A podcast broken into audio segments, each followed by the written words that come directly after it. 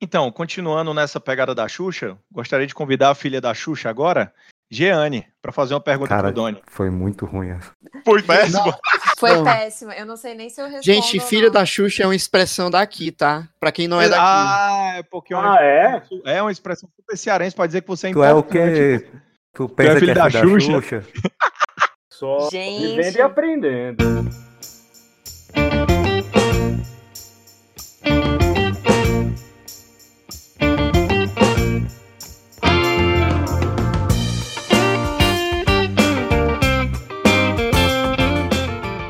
Fala galera, sejam bem-vindos a mais um episódio do Vídeo Mania. Para quem não conhece, é um podcast voltado para cinema, então nós reunimos alguns amigos para falar sobre o nosso amor pela sétima arte. A gente quer agradecer o feedback de vocês, a gente vem recebendo muito feedback positivo e feedbacks para a gente melhorar o que a gente está fazendo. Então, gente, tenha paciência, viu? Que o negócio está melhorando, aos poucos a gente está ficando melhorzinho. Hoje a gente tem um episódio super especial porque a gente está recebendo uma pessoa que a gente admira muito, que conhece muito sobre cinema, que é o Doni Correia. Ele é doutor em Estética e História da Arte pela USP e vai nos ajudar a aprofundar muito no cinema nacional, tanto no contexto histórico quanto estético. Doni, dá um alô pra galera, se apresenta melhor, que é um prazer estar te recebendo aqui hoje. Olá, pessoal. Obrigado pela, pelo convite. Eu fico muito feliz em participar. É, de fato, como você falou no começo, eu fiz meu mestrado e meu doutorado em Estética e História da Arte na USP, né? Sigo nessa senda aí com ah, a crítica cinematográfica, fazendo interação com a história da arte. É algo que eu estudo bastante. E colaboro com alguns veículos, tipo o Caderno Aliás, do jornal Estado de São Paulo, também ah, na Ilustríssima, na Folha de São Paulo, revista Cult. Ah, colaboro muito com o site Cinemascope, grande parceira minha, Joyce Paz, né, editora do canal. E, e fico feliz por esse convite, como eu já disse, e, e vai ser um prazer poder falar um pouco sobre cinema com vocês hoje. Pois é, galera. E eu conheci o trabalho do Doni e algumas pessoas aqui também do grupo pelo canal Cinema Scope da Joyce Paz. Eles eles fazem um material muito relevante acerca do cinema. Eu diria que até um material um pouco mais lado B. Então, desde é, um conteúdo meio survival guide que você precisa, até movimentos cinematográficos um pouco mais complexos ou elementos do cinema que poucos são comentados no, no mainstream aí da internet. Inclusive, já fica o convite aqui pra Joyce. É, a gente ia adorar te receber também para um episódio. Vamos, vamos marcar aí. Então, gente, eu nem apresentei a Giane, mas vocês viram aí que ela tá muito afim que a Joyce venha, né? E eu queria apresentar para vocês também a nossa mesa, que vai compor esse episódio de hoje, formada por Jean. Dá um alô aí, Jean. E aí, galera, tudo bom? Voltando aqui, ainda mais um tema que eu adoro, que é o cinema nacional. Então, é um prazer estar de volta aí pra trocar essa ideia com vocês. Agora eu vou apresentar ela, a mais famosa musa desse podcast, a rainha dos elogios, Jeane. Dá um alô aí pra galera. Assim eu quase acredito, viu, Vieira, no que você tá dizendo. Fala, galera, tudo bom? Muito bom estar aqui falando com vocês de novo e novamente sobre um tema que a gente gosta tanto, que é o cinema nacional. E eu falei sério mais cedo, viu, Joyce? Nosso convite tá aberto aí. Joyce, vem que a gente tá aqui pronto para te receber pro episódio.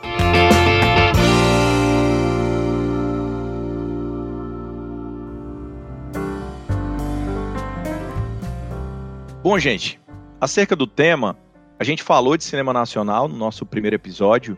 Isso gerou, inclusive, muitos comentários e muita gente interessada e querendo conhecer um pouco mais sobre o nosso cinema. Então, nós fomos atrás de uma pessoa como o Doni, que sabe muito sobre cinema nacional, para ajudar a gente nessa busca de conhecimento acerca do nosso cinema. Então, o episódio de hoje é um pouco diferente, que a gente vai usar um pouco do conhecimento do Doni para dar uma aula geral para a gente aí. Eu sei que ele pode até meter um humildão e dizer que não vai dar uma aula, mas é uma aula mesmo. Já assisti vários materiais do Doni e posso falar para vocês que vocês estão tendo uma aula aqui com o nosso podcast.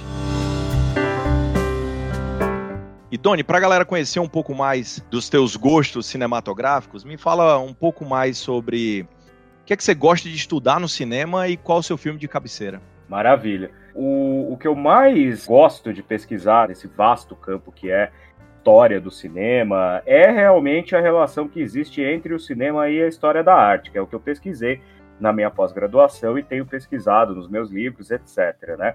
Então, meu filme de cabeceira, na verdade, nem é brasileiro, né? O filme mesmo que me despertou para o cinema lá nos anos 90 é O Gabinete do Dr. Caligari, né? Que é um filme alemão, expressionista, inaugurou o expressionismo alemão em 1920. Vocês já comentaram sobre ele num programa passado aí. E esse é o filme que é, realmente não sai assim é, da minha cabeceira, né?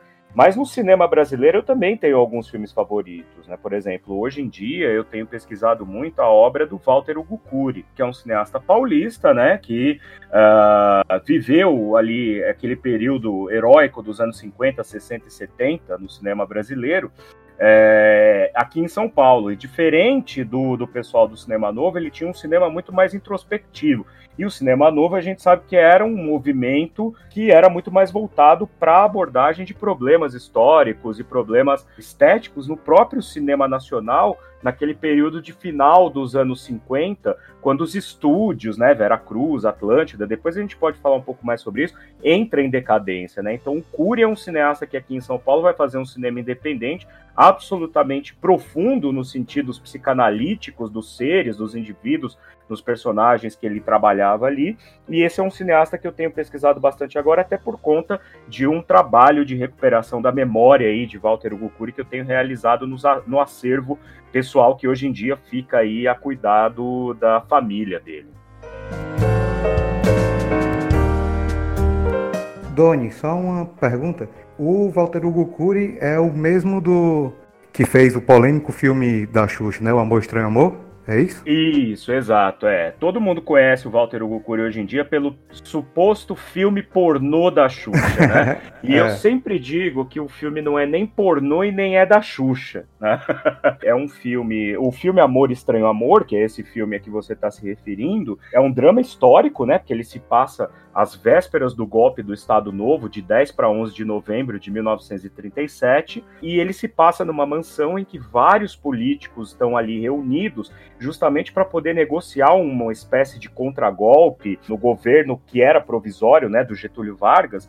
É, e nessa noite, a Xuxa é uma das atrizes ali coadjuvantes que faz o papel de uma das prostitutas que vai ser dada de presente a um desses coronéis aí da República, da antiga República do Café com Leite, no sentido de fazerem uma negociata, aí é como se fosse uma moeda de troca.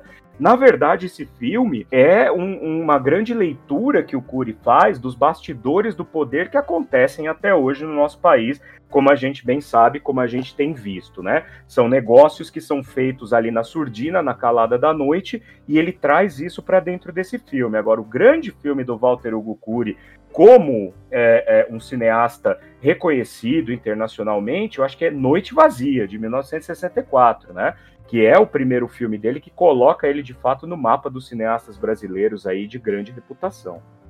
E entrando um pouco nas perguntas, Doni, é, eu queria que você falasse um pouco sobre qual o principal desafio do cinema brasileiro hoje e se ele versa com as principais dificuldades que ele tinha na sua origem. Inclusive a Laís, que é uma das nossas ouvintes, perguntou algo relacionado a isso. Tá. Bom, essa questão ela é bastante complexa e bastante é, abrangente, né? Eu acho que o cinema que a gente tem hoje no Brasil é reflexo imediato da origem desse cinema lá em 1896, mais ou menos, né? Porque é o seguinte, o cinema brasileiro ele tem um aspecto muito peculiar na sua formação, no seu nascimento, né? O Jean-Claude Bernardet, que é um cineasta e também professor da USP, um dos grandes professores aí que inaugurou a Escola de Comunicação e Artes da USP, num dos livros dele sobre a história do cinema brasileiro, ele vai dizer o seguinte: Uh, e isso é uma coisa que eu deixo até aqui de provocação para o pessoal que está ouvindo a gente, para vocês, porque acho que não, não, não ocorre isso tão facilmente para a gente. Mas o cinema brasileiro, a história dele é a única que começa a partir da primeira filmagem e não da primeira exibição. Qualquer lugar que você for procurar, você vai ver que o cinema começa na França a partir da primeira exibição. Vocês vão ver que o cinema na Alemanha começa a partir da primeira exibição na Inglaterra começa a partir da primeira exibição. Só no Brasil que o marco inicial do cinema é a filmagem da entrada da Baía da Guanabara pelo Afonso Segreto, que era um fotógrafo, em 1896, quando ele retorna da França trazendo um, uh, um aparelho, um cinematógrafo Lumière. Com isso, cria-se essa mística de que basta você filmar para que o filme esteja pronto e que o cinema esteja constituído. Quando é um grande erro, porque a gente sabe que o cinema ele só acontece quando ele está lá dentro da sala de projeção com o público assistindo. Né? Então, esse problema de base acompanhou o cinema brasileiro ao longo de todo o percurso. Por isso que o cinema brasileiro é um eterno começar e recomeçar, começar de novo, trabalhar, assim como o mantra que o, o, o, personagem do filme São Paulo Sociedade Anônima fala, né? Trabalhar, recomeçar, recomeçar de novo, mil vezes recomeçar. Porque não existe essa, essa filosofia no cinema brasileiro de criar um, um, um, estado de coisas em que a indústria cinematográfica se sustente por si própria. Você filma e depois o que, que você faz com esse filme? Normalmente o diretor fala: Eu fiz um filme, mas cadê? Passou no cinema? Foi exibido? Ficou em cartaz por pelo menos duas semanas em algumas salas? Não. Então o cinema brasileiro tem esse problema de base, realmente, que acompanha a gente até hoje. Por isso que agora a gente está vendo de novo a morte do cinema brasileiro e provavelmente daqui a alguns anos no cinema a gente vai ver de novo um novo ciclo de uma retomada do cinema brasileiro que a última aconteceu no, no, em meados dos anos 90 e veio até agora com a ascensão uh, uh, do, de, como diz o professor Marco Antônio Villa, dessa caterva, né?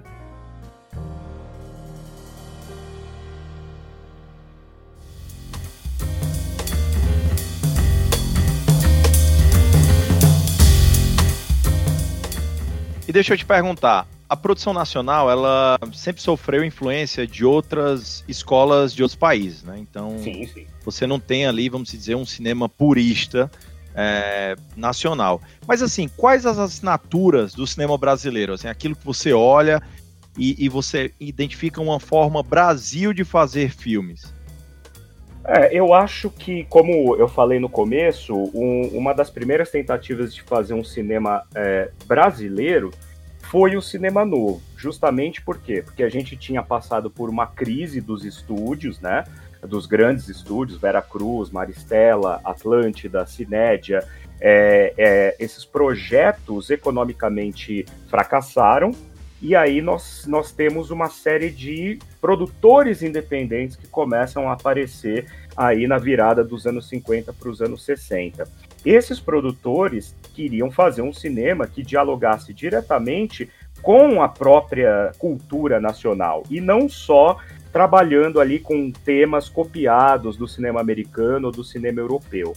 Então eu acho que isso já é uma forma de você imprimir um pouco uh, essa, essa cara do Brasil, principalmente por meio da fotografia, né? Que era uma fotografia crua, uma fotografia sem iluminação artificial, aquela luz estourada. Nós temos também os temas nacionais que vão dialogar aí com a questão das favelas, com a questão do cangaço, com a questão é, dos matadores de aluguel, dos mais desvalidos, etc. Né? Isso é uma fase em que o cinema brasileiro perde um pouco a sua inocência. E um pouco antes disso, a gente tem todos os filmes voltados para uh, uh, para o carnaval, né? As chanchadas de carnaval, com Oscarito, Grande Otelo, o próprio Anselmo Duarte, que atuou em várias delas. Então, esses filmes eh, traziam a marca do Brasil na medida em que lançavam a, a, a moda das marchas de carnaval, que iam ser tocadas ali nos salões, nos carnavais dos tempos áureos, dos anos 40 e 50, né?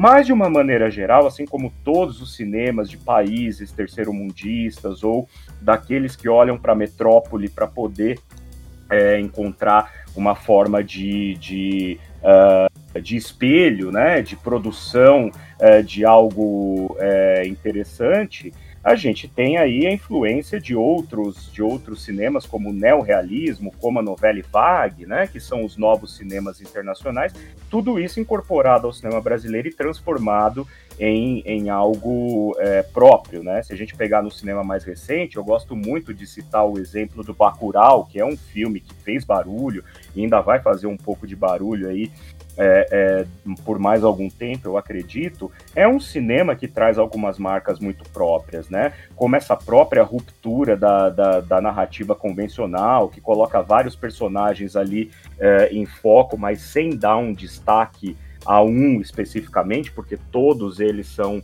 é, é, é, importantes ali para a história e a própria o próprio ambiente, né? Eu acho que é, por um lado o cinema brasileiro acaba copiando bastante, não copiando, mas se influenciando bastante pelas estéticas é, de outros cinemas, né? Mas adaptando sempre para transformá-lo num, numa arte que tem uma voz própria. Boa, Doni. Essa resposta do Doni, inclusive, linka muito com o comentário do Jader, que pediu para a gente falar um pouco sobre história, obras-primas e mercado atual. Então acho que o Doni deu uma passeada muito boa aí para te dar um feedback legal aí, Jader. Bom, o Doni falou sobre o cinema novo. E o cinema novo é considerado por muitos como o principal movimento do cinema brasileiro. Uma das temáticas do, do cinema novo é a questão social, denúncia e etc. Recentemente a gente teve um tema de redação, Doni, é, do Enem, que falava sobre a democratização do cinema. E aí existe uma discussão que é acerca da democratização do cinema novo. Ele foi democrático, e eu não pergunto só em relação à distribuição, mas também na interpretação estética dele. Olha só, é... o cinema novo ele tem algumas fases, né? Pelo menos três. Uh, vamos por partes, então. Eu diria o seguinte: num primeiro momento, no início do cinema novo, quando ele nasce é, das iniciativas independentes, como eu falei, tanto na Bahia quanto no Rio de Janeiro, a gente não pode esquecer que aí a gente está num período que a Bahia se destaca de uma maneira muito forte para as novas estéticas, né? A gente tem aí a Universidade Federal da Bahia investindo pesadamente na cultura de uma forma geral. Nós temos jovens intelectuais que depois vão se tornar jornalistas, escritores, cineastas, que são alunos ali da UFBA, né? Uh, e ao mesmo tempo, no Rio de Janeiro, a gente tem o Nelson Pereira dos Santos fazendo uh, Rio 40 Graus e Rio Zona Norte. Esses dois filmes, eles são um passo além daquilo que o espectador estava acostumado a ver, mas é um cinema que ainda dialoga diretamente com o público em geral. A mesma coisa na Bahia, a Grande Feira, é, Bahia de Todos os Santos, Redenção, né? São filmes que dialogam aí com a realidade e é, é, é tem uma linguagem estética e também uh, um registro linguístico muito voltado para o grande público. Em 1962, a gente ainda tem no Rio de Janeiro é, o Cinco Vezes Favela, que também vai trazer é, cinco curtas-metragens que é, trabalham muito bem essa temática, etc. Nós temos Barra Vento, do Glauber Rocha, de 1961, 62 ali, que também trabalha esse, esse diálogo entre a realidade do povo brasileiro que está ali à margem e o seu público, né, que está procurando alguma coisa para entender melhor o país em que vive, a situação em que, em que se está, etc. Né? Esse, é, essa é a primeira fase. Nesse sentido, eu acho que sim, né? Que era um, era, um, era um projeto de cinema que de fato era democrático. Agora, quando a gente entra no cinema novo da segunda fase, que é talvez a fase áurea do cinema novo, que aí a gente tem ali na transição é, Vidas Secas, também do Nelson Pereira dos Santos, aí a gente tem Deus e o Diabo na Terra do Sol, Os Fuzis de Rui Guerra, né? Uh, são filmes que são mais complexos, filmes que têm uma intelectualidade é, é, mais exacerbada, são discussões de cunho mais sociológico e filosófico mais aprofundados. E, nesse, e aí o, o, cinema brasileiro, nesse momento, começa a ganhar prêmios internacionais, né? começa a se internacionalizar definitivamente, junto dos novos cinemas da Alemanha, da República Tcheca, do Japão, Uh, e nesse momento eu acho que o cinema novo perde a sua, uh, uh, a sua aura democrática. Por quê? Porque esses filmes são produzidos por jovens intelectuais, por jovens que estão mais é, é, é, afinados com a cultura, com a alta cultura, que entendem de estética, que entendem de política, e aí já não conversa mais com o grande público. A gente não pode esquecer que nos anos 60, mais da metade da população brasileira era analfabeta. Então, esses filmes, quando chegam no cinema, Terra em Transe, por exemplo, quando chega aos cinemas, ou filmes mais complexos, né? Uh, tão complexos o quanto, como Desperado, ou filmes que foram feitos aqui em São Paulo e em outros estados em, em, em, de uma maneira independente, como Meteorango Kid, uh, como, sei lá, o, Os Demônios de Babalu, esses filmes eles são muito mais alegóricos. Os diretores colocam as ideias de uma maneira alegórica, metafórica, que o público não está preparado para absorver. Por isso deixa de ser democrático e por isso que o cinema novo passa a não se pagar. E eu acho que para a galera ter um pouco da dimensão do que foi o cinema novo nesse aspecto, uhum. Deus e o Diabo na Terra do Sol é meio que um filme revisitado quase que anualmente pelo Martin Scorsese. Ele sempre fala muito bem desse filme, fala que foi um filme que mudou a forma dele de enxergar o cinema e sem dúvida. E, e daí vocês têm uma dimensão como chegou inclusive a personagens que são marcantes da nova Hollywood, por exemplo, né? O próprio Bong Joon-ho do Parasita também falou que Deus do Diabo na Terra do Sol é grande referência para a formação dele como diretor. Sem dúvida, mas, mas veja aí então que uh, realmente fez uma espécie de eco e influenciou pensadores do cinema, né? Pessoas que estavam ali trabalhando com o cinema.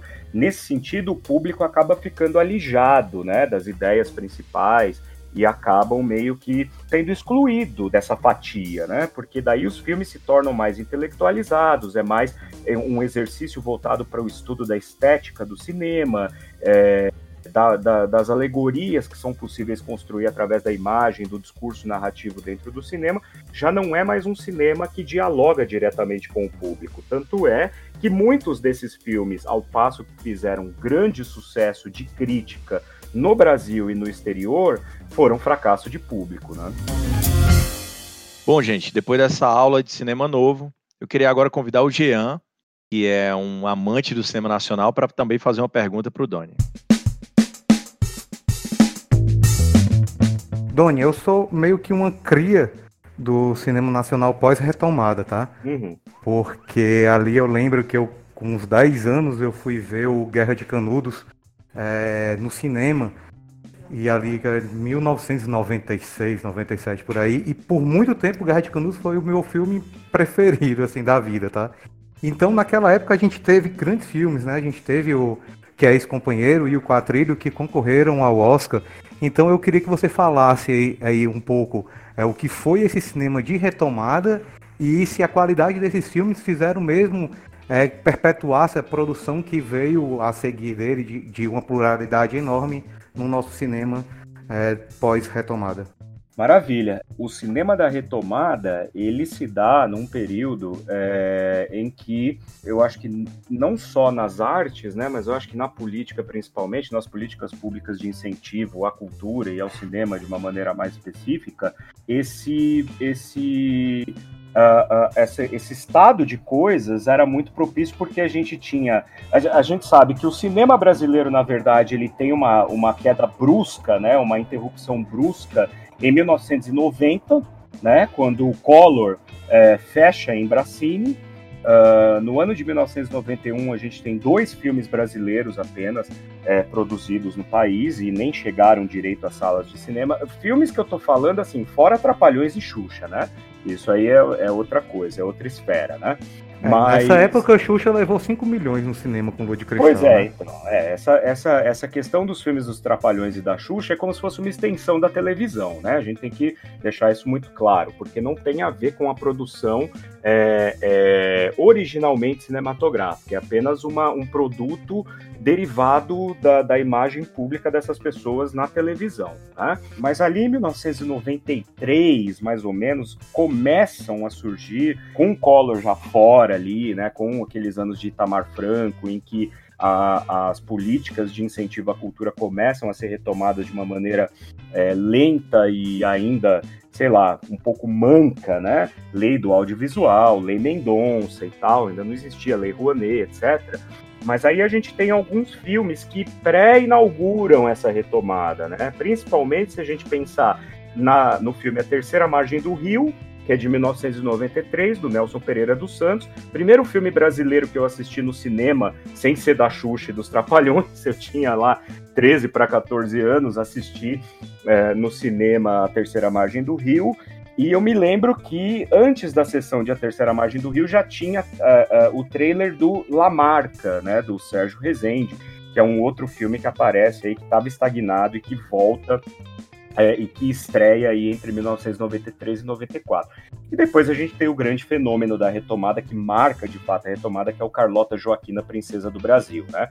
Uma produção que a Carla Camurati praticamente levou ali nas costas, um filme que custou muito pouco, que foi necessário muita inventividade para poder dar aquele ar de filme épico para uma produção que contava ali com poucos recursos, né? Eu acho que isso inaugura. Por que, que inaugura? Porque isso mostra que o cinema brasileiro é capaz de gerar grandes filmes, grandes espetáculos que não estão vinculados a figuras televisivas como a Xuxa, como os Trapalhões, como o Sérgio Malandro, etc. Né? Então, com isso, abre-se a frente aí para que outras leis de incentivo fossem criadas, empresas passassem a, a, se interessar no apoio institucional a esses filmes e no apoio financeiro também.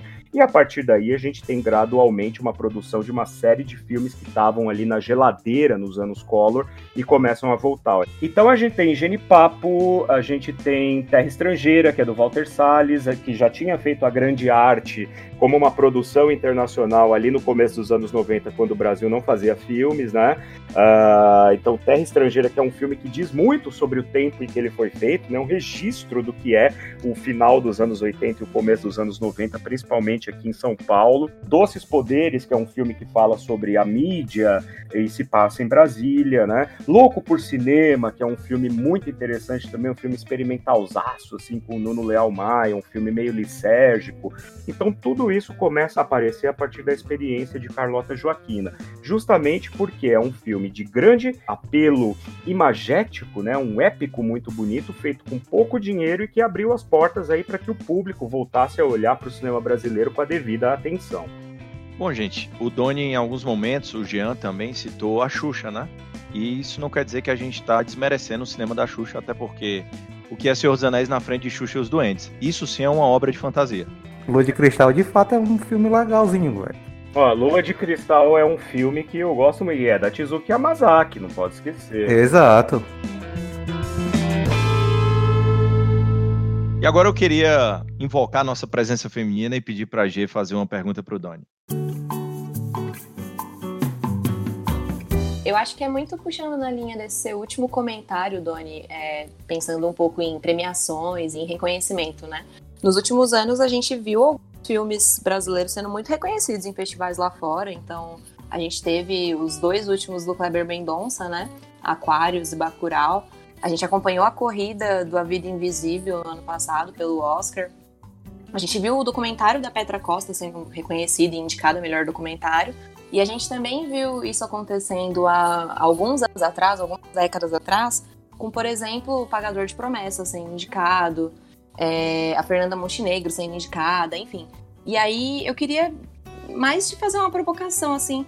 Por que, que você acha que quando a gente, a gente acompanha muito essas premiações externas, né, que são de grande renome, mas as nossas próprias premiações aqui internas, a gente não. Eu tenho a impressão que a gente, o grande público de cinema não acompanha tanto.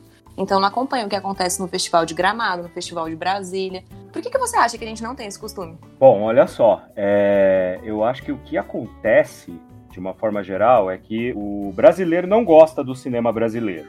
E não gosta pelo seguinte, porque se criou uma espécie de preconceito muito pelo que se foi produzido a partir dos anos 70 e 80, né? Todo mundo fala que o cinema brasileiro só tem gente pelada, só tem palavrão, só tem é, é uma pena isso mesmo. violência. É uma pena, porque uh, isso é um grande preconceito. Se você pegar, por exemplo, uh, os filmes do Gaspar Noé, aí você vai ver o que, que é gente pelada, violência, palavrão. E isso eu tô falando do Gaspar Noé, que ainda é mais artístico, né? Se você pegar outros diretores que são Quentin Tarantino, poxa vida, né? Pegue os filmes do Quentin Tarantino, é, principalmente Cães de Aluguel, que é sangue correndo o tempo inteiro. É, enfim, o que acontece é que o cinema brasileiro passou por uma entre-safra entre os anos 70 e 80 que foi muito estimulado, inclusive, pela própria política interna. Porque se por um lado o cinema novo passou a não ser mais possível, o filme de contestação, o filme de teor político e o filme de, de teor poético ficou inviabilizado porque a censura não deixava que a opinião é, desses intelectuais circulasse, por outro lado, eles eram extremamente permissivos, a, a ditadura e a censura eram permissivos no sentido do sexo. Porque como a gente está numa sociedade patriarcal, a gente sabe que a mulher no cinema é vista como uma espécie de pedaço de carne no açougue. E isso podia. Por quê? Porque está alienando o espectador majoritariamente masculino que vai ao cinema para se divertir. Então ele está lá vendo mulheres peladas, piadas de duplo sentido que nem na Praça é Nossa hoje em dia o Carlos Alberto coloca porque não tem graça não tinha naquela época, não tem agora. E porque é então, é outro contexto também, né? É... Exato, né? Uh, mas o, o, o, principal aí é que então criou-se essa imagem de que ah, filme brasileiro só tem mulher pelada, é, é, palavrão, piada de duplo sentido, então não presta, né? E fora essa, essa e, e, fora isso tem um, tem um outro contexto que é o contexto comercial, porque os filmes americanos eles chegam com um aparato de distribuição muito bem estruturado, que é o que acontece desde o nascimento do cinema brasileiro. Na primeira década do século XX, os filmes brasileiros já não entravam em circuito assim comercial, digamos, para aquela época. Por quê? Porque as empresas americanas e as empresas europeias já tinham construído suas redes de cinema no Brasil e distribuíam apenas filmes que eles queriam uh, exibir para poder ter retorno com isso. Uh, então nós somos um mercado cinematográfico colonizado. Isso criou a imagem de que o cinema brasileiro não tem valor artístico e não tem valor discursivo, não tem valor é, é, é, no sentido de que não agrega, né? Então, eu acho que isso prejudica muito. Sim, sim, sim. E é importante também falar que muitos filmes brasileiros no início do cinema fizeram uma grana enorme, mas que não vieram para as pessoas que produziam esses filmes porque eles vendiam para as grandes é, indústrias do cinema norte-americano, né? Ah, isso aconteceu várias vezes, né? Isso aconteceu, e não só para a grande indústria é, americana, por exemplo, mas se a gente pegar até um caso que é, é, é trágico, né? Quer dizer, é, do nosso querido José Mojica Marins, falecido há pouco, né? A quem eu tive o prazer de conhecer e conviver, enfim, conheço a família e, e sempre ouvi muitas histórias. É, se a gente pegar um filme, por exemplo, como o, A Meia-Noite Levarei Sua Alma, né? O, o Zé do Caixão, o Mojica, né? Uh, quando ele termina esse filme, ele está num estado de endividamento tão grande que antes do filme estrear, ele foi obrigado a vender para um distribuidor o filme. E quando ele passava na frente dos cinemas e via aquelas filas dando volta no quarteirão, ele chorava de desespero, porque aquele dinheiro não vinha para o bolso dele, e ia para o bolso do distribuidor para quem ele tinha vendido o filme a um preço fixo. Agora, respondendo, só para amarrar essa pergunta da Jeane, que eu achei bem interessante tocar nesse, nessa questão de trazer o pagador de promessas e trazer a questão depois do Central do Brasil e agora com a Petra Costa também, é, eu acho um pouco triste a gente ver que o cinema brasileiro ele tem esses momentos de pipoco, né? Do nada aparece um filme ali que faz um barulhinho mas que também não, não incita o público a ir às salas de cinema para assistir. No caso do Pagador de Promessas, até fez um grande sucesso, porque o cinema brasileiro estava muito afinado com o seu público naquele momento. A gente não pode esquecer que entre meados dos anos 50 até 1963, começo de 64, o Brasil estava estranhamente inteligente, né? Então as pessoas uh, uh, admiravam os produtos que, que eram gerados por artistas brasileiros. Bossa nova, cinema novo, e etc. Né? Agora, por outro lado, a gente tem um documentário muito importante da Petra Costa, é, é um documentário é, é, para o qual eu tenho uma série de reservas, né? Quer dizer, eu não sou, é, é não, não é unânime para mim a, a, as qualidades intrínsecas do, do, do Democracia em Vertigem, é, mas eu acho extremamente importante que ele tenha sido feito e, e, eu fico muito triste de ver que as pessoas colocam uma imbecilidade ideológica acima de qualquer coisa para poder uh, uh, convencer a si próprio de que não deve consumir aquilo que é produzido aqui dentro, que é mais legal assistir aos Vingadores, né? Acho que com o próprio Bacurau, né, Doni? Só se com o próprio Bacurau. se a gente puder fazer esse paralelo. É, eu, eu particularmente é um filme que eu gosto, mas eu acho que a mensagem talvez que ele passe dialogue com o tipo de pessoa que não ele não deveria dialogar. Não é o tipo de pessoa que precisa desse desse, dessa reflexão, né? É o tipo de filme que, na verdade, ele vem é, é, é, paradoxal isso, né? Mas ele tá no lugar certo e errado ao mesmo tempo, né? Da história.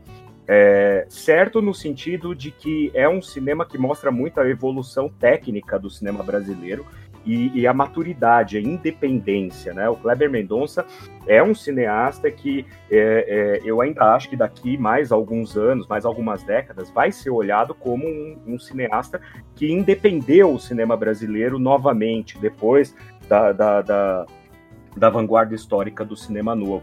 Mas, por outro lado, está vinculado a um momento histórico muito complicado no nosso país, né? E isso acaba ceifando as possibilidades, né?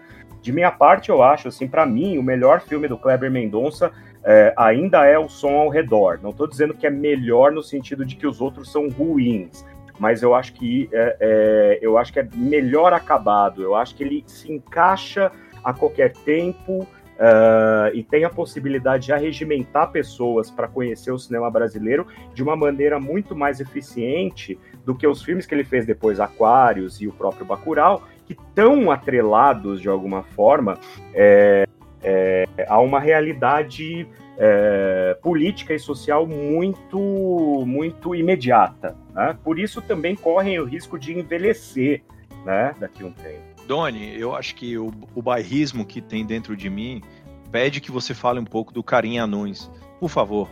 Olha, o, o, o Carinha é o seguinte: eu não conheço o cinema dele como eu deveria, mas ele tem um grande filme que eu amo esse filme de paixão. Agora eu vou falar o nome do filme e vocês me corrijam se não for dele, tá? Porque eu sempre confundo ele com, com, com os filmes dele com o Marcelo, né? O, o Marcelo, Marcelo, Marcelo Gomes, né? Que é o, o que fez alguns filmes com ele, né?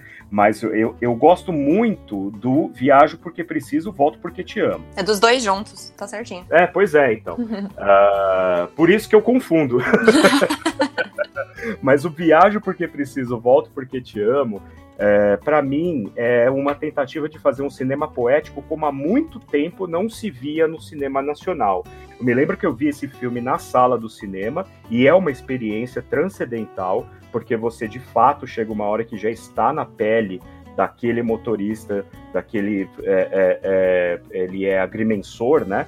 É, viajando pelo interior ali, pelo, pelo interior do Nordeste. É, chega uma hora em que você está ali naquela posição daquele homem, é, e é um filme que não é nem um drama e nem um documentário. Ele fica na, na, na, no entremeios ali desses dois gêneros, né? Não é uma ficção, não é um documentário, e ao mesmo tempo tem uma beleza plástica, tem uma beleza discursiva sensacional.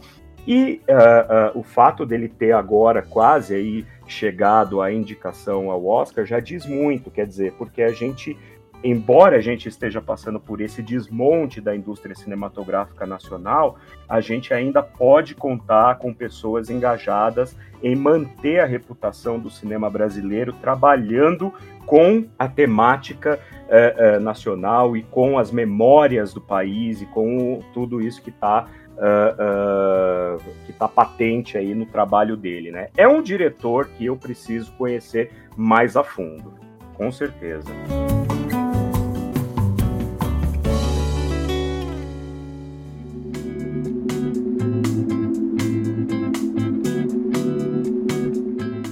Não, muito bacana. E acho que até pegando o gancho um pouco do que você falou, né? É, o cinema é um meio machista, é, é um meio que segrega, né? Não somente as mulheres, mas eu acho que minorias como um todo. Sem dúvida. É, algumas das perguntas que a gente recebeu na, no nosso Instagram, no nosso perfil, então a Thaís, a Maíra, algumas outras seguidoras, é, era para falar, elas tinham muita dúvida sobre o cinema feminino, né? Então, e, e, é um assunto que me interessa muito, né? Não somente por eu ser mulher, mas porque eu acho que existem duas visões aqui, né? A gente consegue pensar no cinema feito por mulheres, o cinema que é feito para mulheres e talvez até uma terceira visão, o cinema que retrata mulheres, né? Inclusive, é muito diferente, né? O jeito que a mulher é retratada no cinema, Sem quando dúvida. a pessoa que, que dirige, que filma, enfim, que escreve sobre a mulher é um homem e quando essa pessoa é uma mulher. Claro. Inclusive, no nosso primeiro episódio, a gente discutiu alguns filmes nacionais que talvez fogem um pouco do lugar comum de indicações. E o filme que eu indiquei foi o da Adélia Sampaio, Amor Maldito. Uhum. É, que eu acho que é um filme assim que consegue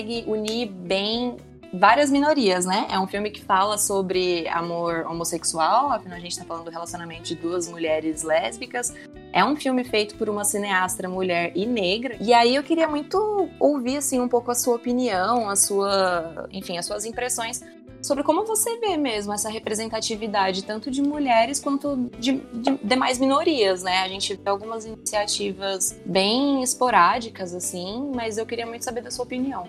É, eu, eu acho que tem uma coisa que as pessoas se esquecem, ou convenientemente se esquecem, enfim, é, até porque, como eu falei, né, a gente, infelizmente, vive essa sociedade que olha para a mulher de uma maneira é, estereotipada, né? Mas quando a gente fala em cinema de retomada, e aí pegando o gancho no que eu falei agora há pouco, o, o, cinema brasileiro foi retomado com um filme dirigido por uma mulher, né? A Carla Camurati faz o Carlota Joaquina, cujo personagem principal é uma mulher é, forte, uma mulher de opiniões, uma mulher é, completamente tresloucada, que não tem problema nenhum em ser o que é, né? Uh, e isso não é retratado no filme como sendo uma coisa necessariamente ruim, não é? Quer dizer, é uma mulher que a época dela é, imprimiu uma forma de vida de acordo com aquilo que ela achava que era bom para ela, né? Isso é muito interessante. O, o cinema brasileiro renasce nos anos 90 pelas mãos de uma mulher, e a Adélia, que você mencionou, é uma cineasta também importantíssima. E mesmo no cinema novo, quando a gente tem é, é, mulheres tão icônicas na frente das câmeras, como é o caso da Odete Lara, da Norma Bengel, da própria Helene Inês, que hoje é uma cineasta, já é uma cineasta há muito tempo, mas hoje vem produzindo mais recorrentemente filmes maravilhosos, como é o caso de Ralé, como é o caso de Fakir, etc. É, a gente tem que falar também da Helena Solberg, né, que é a primeira diretora, ou talvez a única diretora cinema novista, que nos anos 60 faz um curta-metragem chamado Entrevista, que é um filme afinado com a estética do cinema novo. De fato, eu acho que ainda falta um trabalho aí de prospecção, uma historiografia do cinema brasileiro que dê protagonismo a essas mulheres que produziram marginalmente, né? Porque, é como eu falei, Carlota Joaquina, todo mundo sabe que o filme existe. Mas pouca gente é, é, é, vai dizer que ah, é um filme feito por uma mulher. Ó. A Carla Camurati é uma cineasta importante para o cinema brasileiro na medida em que trouxe de volta o público brasileiro para assistir aos seus filmes dentro de uma sala de cinema no momento tão crítico da produção nacional.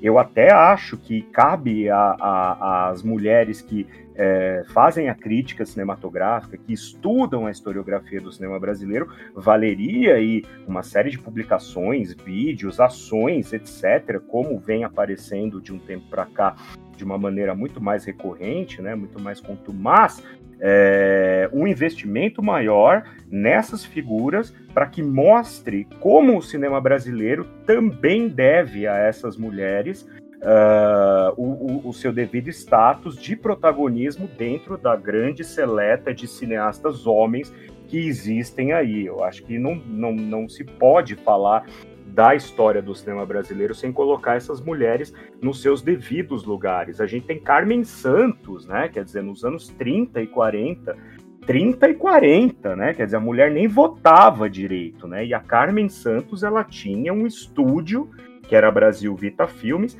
e ela produzia, ela escolhia, ela escalava o elenco e ela dava pitaco do começo ao fim nos filmes que ela investia do bolso, né?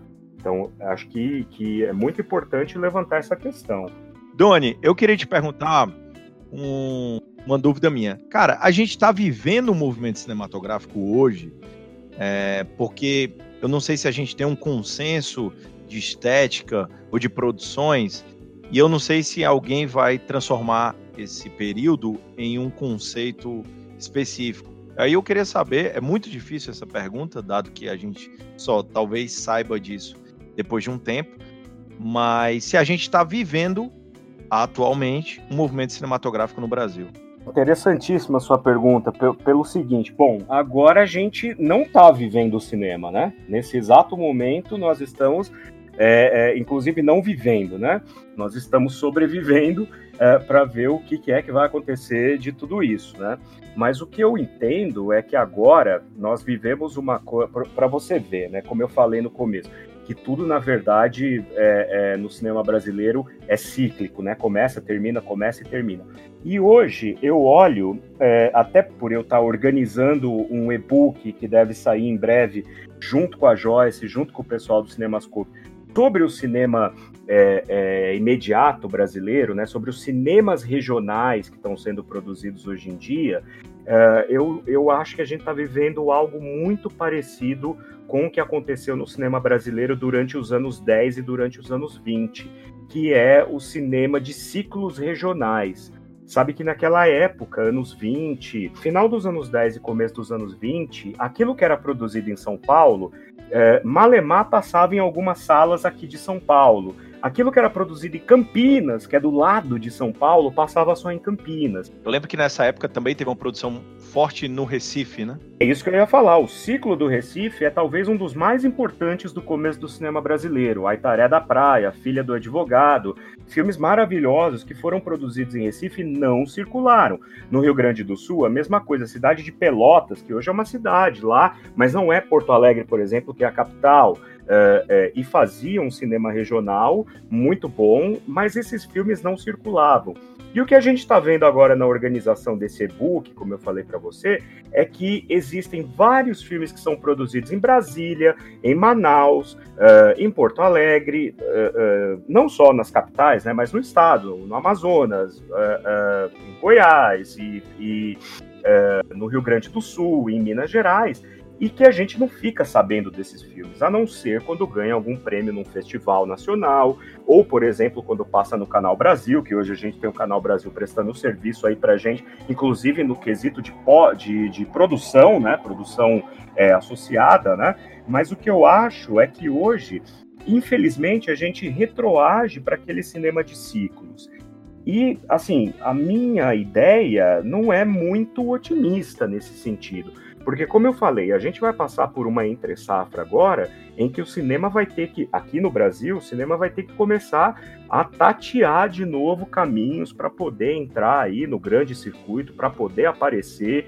Talvez a gente precise de um outro quatrilho, né? Porque se por um lado Carlota Joaquina colocou o cinema brasileiro de volta nas grandes salas, o quatrilho alçou de novo o cinema brasileiro para o exterior por meio do Oscar, embora o Quatrilho seja um filme que eu considere medíocre, mas é um filme que colocou o cinema brasileiro de volta aí no circuito internacional.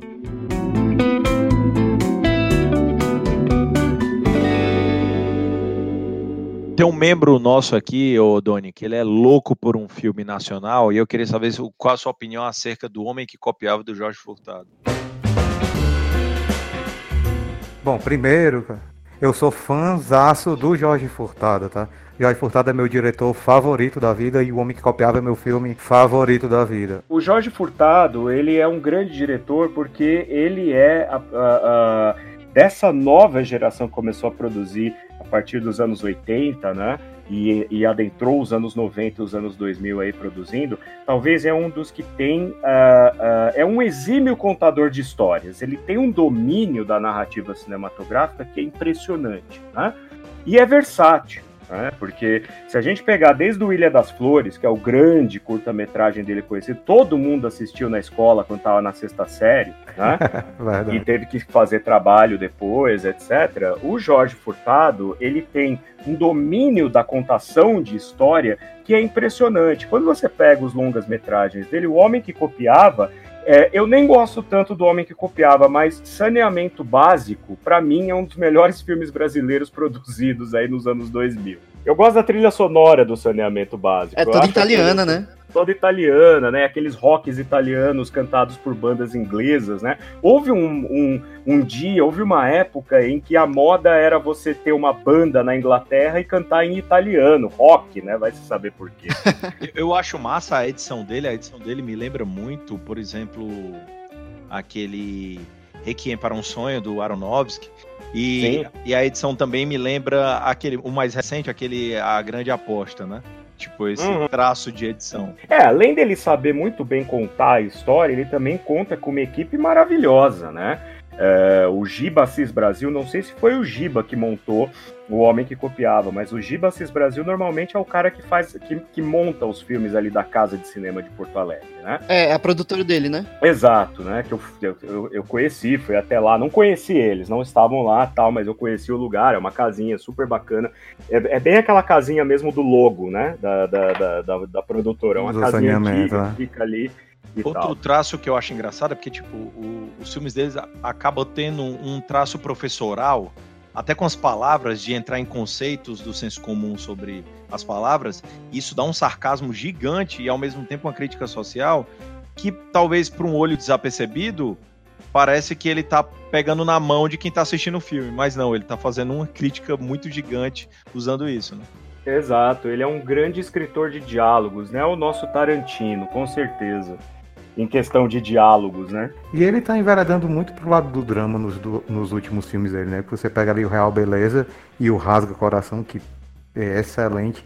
E aí que, que ele sai dessa narrativa um pouco do, da comédia que ele vinha vinha traçando e joga um drama e são dois filmes também geniais. É, é, mas aí é que tá, eu nem acho que os filmes anteriores dele eram é, comédias no sentido estricto da palavra, né? Eu acho que o Jorge Furtado, ele tem uma, um estilo de, de cinema e um estilo de contador de história que olha para as mazelas do dia a dia, que olha para as mazelas da vida com, é, é, com esse viés do sarcasmo. E esse sarcasmo é que às vezes deixa a coisa um pouco mais pro lado do cômico, né? É, como você falou agora nesses últimos trabalhos dele, o Rasga Coração, por exemplo, é, uma, é baseado numa peça, né? Do, do, do, do, do Valdo Viana Filho que foi é, proibida porque tratava de questões relacionadas à ditadura militar. Então ele está preso já a um texto concebido por um outro autor. Mas quando ele escreve as histórias dele, quando ele cria as histórias dele, eu creio que ele olha para a vida, para os dramas da, da, da, do dia a dia, de uma maneira sarcástica, não vou nem dizer otimista, mas é sarcástica mesmo. Quer dizer, as coisas são pesadas. Por exemplo, meu tio matou um cara, meu Deus do céu, aquele filme. Eu lembro desse filme quando eu vi a primeira vez, quando passou nos cinemas e tal. Para mim, é, é, é, é, também é melhor que o homem que copiava. Pronto, agora eu já tô arrumando briga em dose dupla aí. Você já tá cancelado mesmo, né? É, Doni, você acabou de ser cancelado. E... Já tô cancelado, desculpa, né? cara, desculpa. Tá, Doni, então como você estava falando aí, essa dificuldade de entender como é que o mercado vai se portar, é, mas aí a gente tem uma facilidade da democratização dos meios para se fazer filme atualmente, né? E essa produção independente, que como você falou aí, acaba que ela vai ficar um pouco mais regional no começo.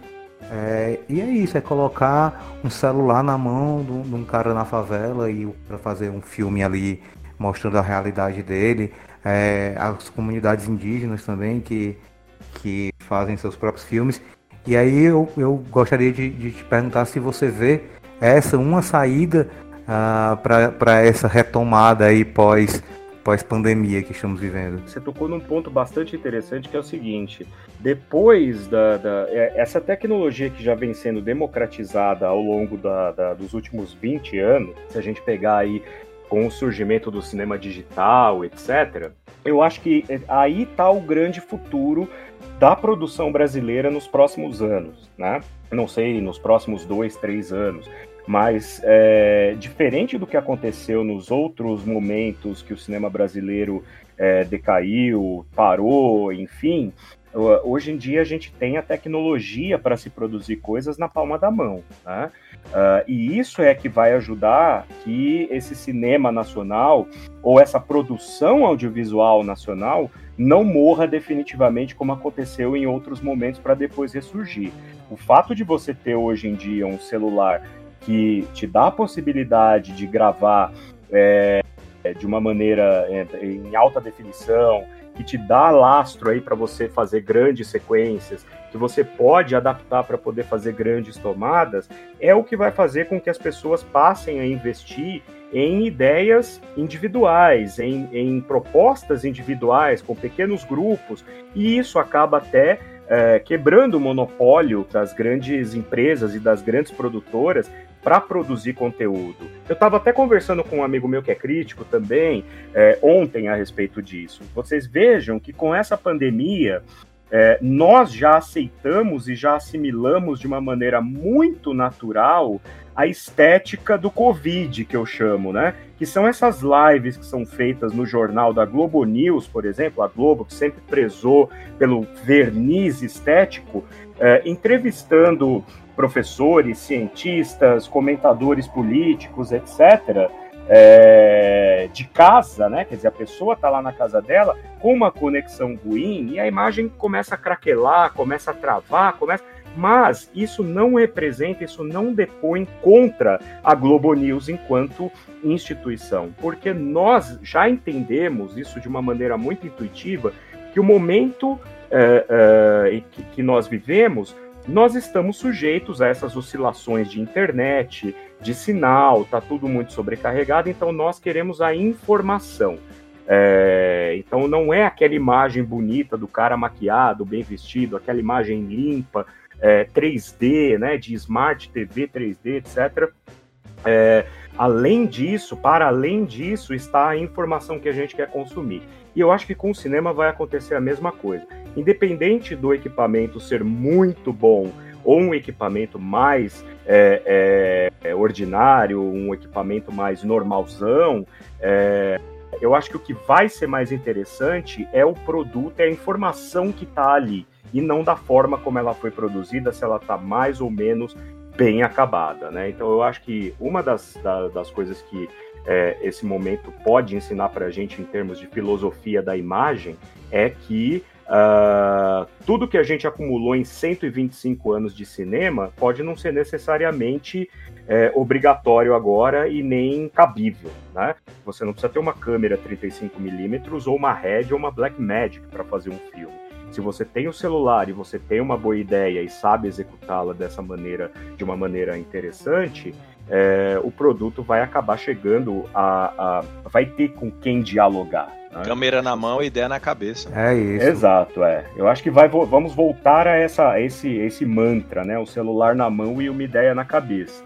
Gente, essa conversa, apesar de ser maravilhosa, pode ser um pouco sufocante para vocês de terem que se ligar de vários filmes. Ah, meu Deus, eu não conheço cinema nacional. E esse sentimento, inclusive, transforma em um sentimento positivo, que é um, uma evidência de que existe muita coisa para assistir e muita coisa para conhecer.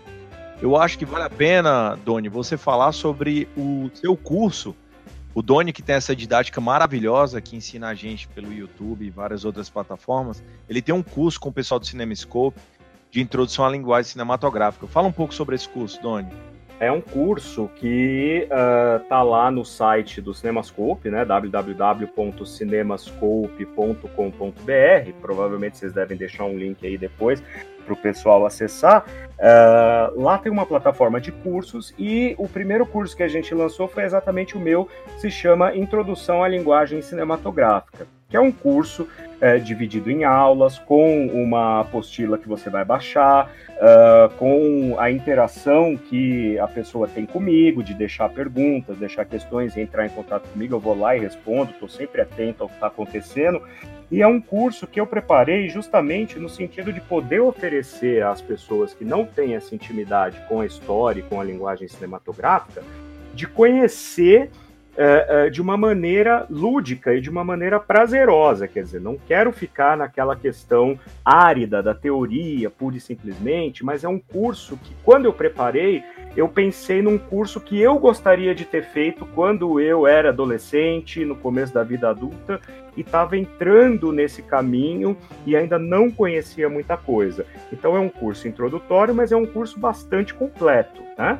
E aí, já aproveitando, eu também indico a vocês o livro que eu lancei no ano passado, que se chama Cinefilia Crônica Comentários sobre o filme de invenção, né? Que vocês podem adquirir também no, no, no, no, no site da, da editora.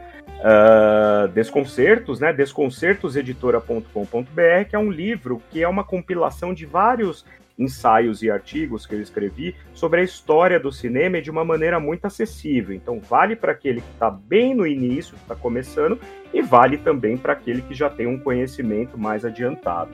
Né? Então, essas duas dicas, eu acho que o curso de introdução à linguagem cinematográfica do Cinemascope e o meu último livro, que é o Cinefilia Crônica, comentário sobre o filme é, de invenção da editora Desconcertos.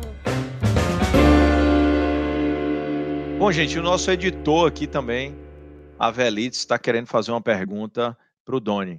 Chega mais, Ravel.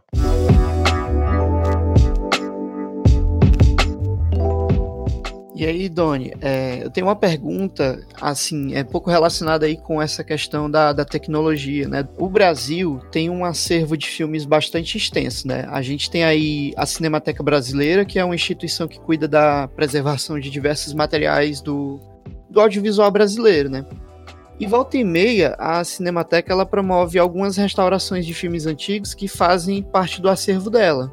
E essas restaurações, elas melhoram a qualidade do filme, geralmente são exibidas em festivais, em exibições gratuitas pelas cidades. Mas em compensação, eu sinto que falta uma disponibilidade maior desses títulos antigos que foram restaurados nos serviços de streamings mais usados, por exemplo, numa, numa Netflix, no Prime Video. Essa recusa é algo que parte dos produtores do filme, dos serviços de streaming, ou é algum tipo de falta de distribuição específica para essas plataformas digitais? É, eu acho que para além disso tudo, eu acho que é aquela falta de interesse do público. Quer dizer, eu acho que é uma falta de público, porque a gente sabe que as plataformas de streaming, acima de tudo, elas são um serviço que, que vivem é, é, das propagandas, que vivem é, da popularidade para poder se sustentar.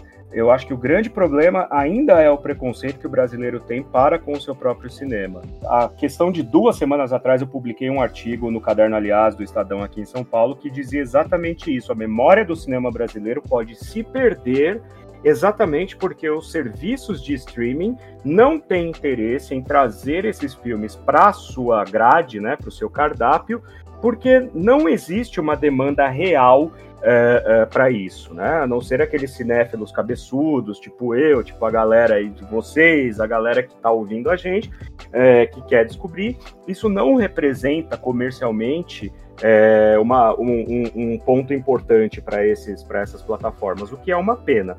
Uh, a Cinemateca Brasileira tem um banco uh, de, de conteúdos dentro do site deles com vários filmes brasileiros de várias épocas, até os anos 70, desde o comecinho até os anos 70, mas está lá escondido, né? não existe uma, uma divulgação para isso. Né? E eu acho que é, alguns desses filmes que são levados para serem restaurados, para ter uma qualidade melhor, uma, uma, definição melhor, que inevitavelmente aproximaria mais o público, né? Porque o público gosta de ver os filmes com uma qualidade melhor eu acho que é muito mais de acessibilidade, né? De questão de disponibilidade nos serviços mais populares. E às vezes esses filmes que são disponibilizados nos sites da, da Cinemateca Brasileira não têm uma qualidade assim favorável. Exato, é, isso é verdade. É, e até. E, e às vezes não é nem porque o filme, a cópia do filme, é, esteja necessariamente ruim, é porque ela é hospedada numa qualidade inferior e esse banco de, de, de filmes da, da, Cinemateca Brasileira tem um problema sério, que eles colocam uma marca d'água da Cinemateca Brasileira no meio da tela que incomoda muito.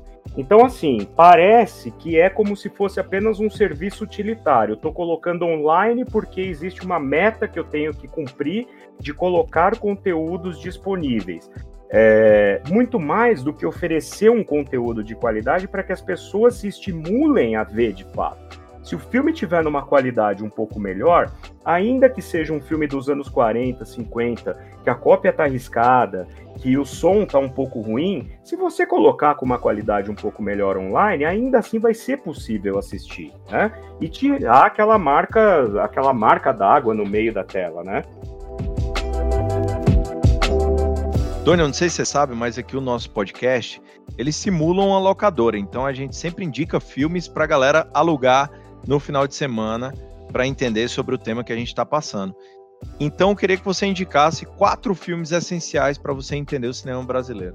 Bom, é, é, quatro filmes assim para conhecer o cinema, o cinema brasileiro em perspectiva é, é, cruel, assim, mas eu vou indicar quatro aqui que talvez dê uma boa perspectiva do que é cada década aí ao longo do, do cinema, né? Eu acho que primeiro de tudo, quem quer começar a entender cinema brasileiro é, tem que assistir é, Limite, né, do Mário Peixoto. É, Limite realmente é o grande primeiro filme de arte feito no Brasil talvez o primeiro é, é, filme de avant-garde, né? Primeiro e único filme brasileiro feito naquela época, né? É, e o Mário Peixoto, jovenzinho, tinha 18, 19 anos quando fez esse filme.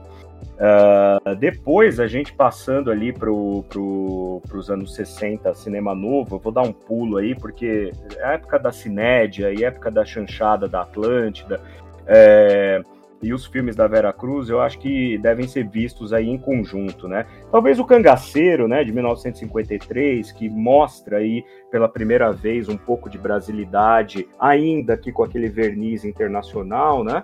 Mas vamos pular de limite, vamos lá para Deus e o Diabo na Terra do Sol, do Glauber, né, que junto com Terra em Transe, que também ele faz em 1967, dão um, um, uma ideia bem interessante a respeito do que é o cinema novo, dessa estética da câmera solta, uma espécie de coisa mais jornalística, uma luz mais direta. Ao mesmo tempo, aqui em São Paulo, a gente tem o Cury fazendo Noite Vazia, né, em contrapartida, tá? Mas vamos ficar com Deus e o Diabo na Terra do Sol. Uh, eu acho que Eros, o Deus do Amor, no começo dos anos 80, em 1980, que é do Walter Hugo Cury, é um filme revolucionário também, né? Porque usa a câmera como ponto subjetivo do espectador. É um filme que vai e volta na cronologia do personagem. Nós estamos o tempo inteiro ali uh, uh, com o ponto de vista do narrador e do personagem central que é muito interessante. Puxa, e aí agora o quarto filme, cara, eu poderia falar de vários, mesmo Terra Estrangeira, que eu disse aqui, que mostra a realidade dos anos 90, mas a gente também pode passar é, é, para é, Cidade de Deus, que também revolucionou a estética do filme aí no começo dos anos 2000. Agora, se vocês me permitem, eu gostaria de, de, de, de fazer um, um, comentário a respeito de dois filmes, na, respeito, na verdade, um é continuação do outro, né?